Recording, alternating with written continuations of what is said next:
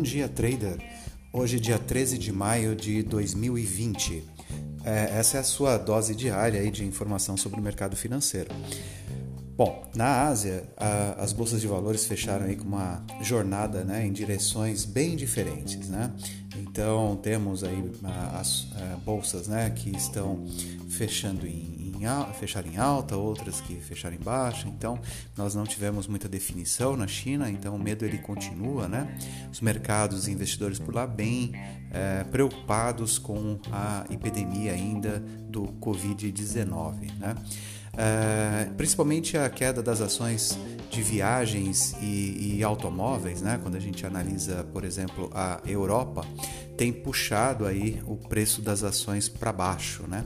Então, é, a queda ali da, das ações de viagens, por exemplo, na Europa, tá? É, foi devastador por conta do impacto negativo que esse setor teve devido ao Covid-19. Tá? É, uma informação importante: a maior operadora, uma das maiores operadoras de containers, né? a Maersk, tá?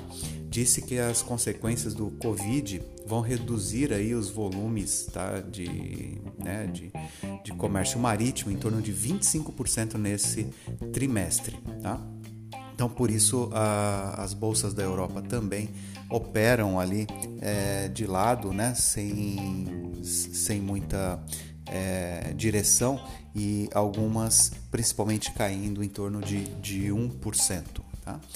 Os futuros americanos, né, o, S&P 500 e o Dow Jones, até chegaram a trabalhar por algum momento ali na região é, negativa, né, na parte da manhã por conta de toda essa preocupação, mas agora operam é, em instabilidade, em torno de meio por cento de, de alta. Né?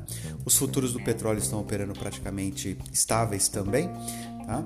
É, o mercado ainda temendo que os estoques tenham crescido nos Estados Unidos. Bom, sobre o coronavírus no Brasil, né? então 881 mortes por Covid-19 em 24 horas. Esses são dados aí da Universidade John Hopkins que faz o acompanhamento mundial né? e as curvas aí é, nos principais países, o Brasil que está se tornando o spot, né? ou seja, um dos países aí que mais cresce é, a relação de mortes e infectados. Né?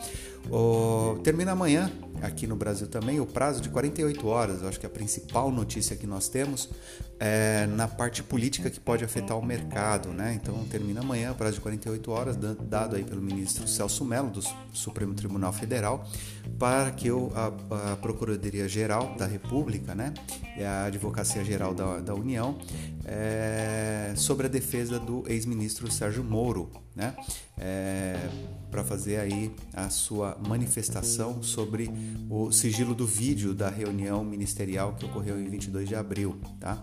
Então, o presidente Jair Bolsonaro disse que está bem tranquilo né?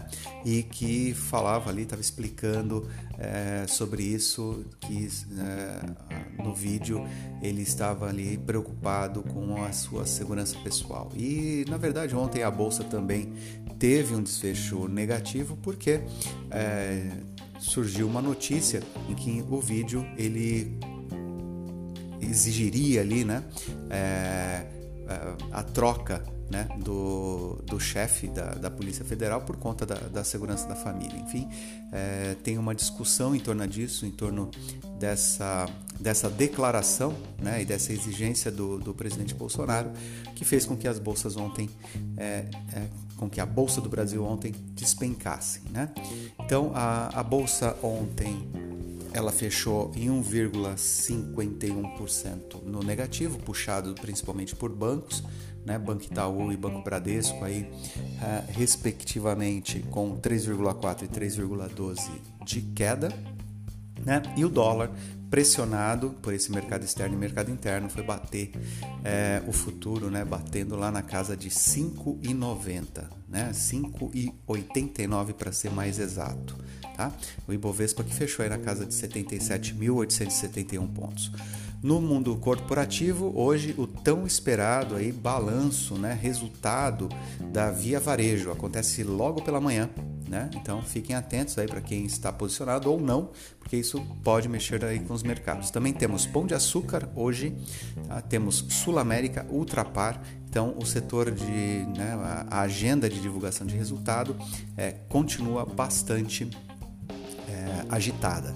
Tá? Nos Estados Unidos, a inflação do preço produtor às 9h30 e os estoques semanais de petróleo estão esperados para dar uma direção aí para essa importante commodity às 11h30. Bom, então bom dia, bons negócios. Esse foi é, o Bom Dia Trader.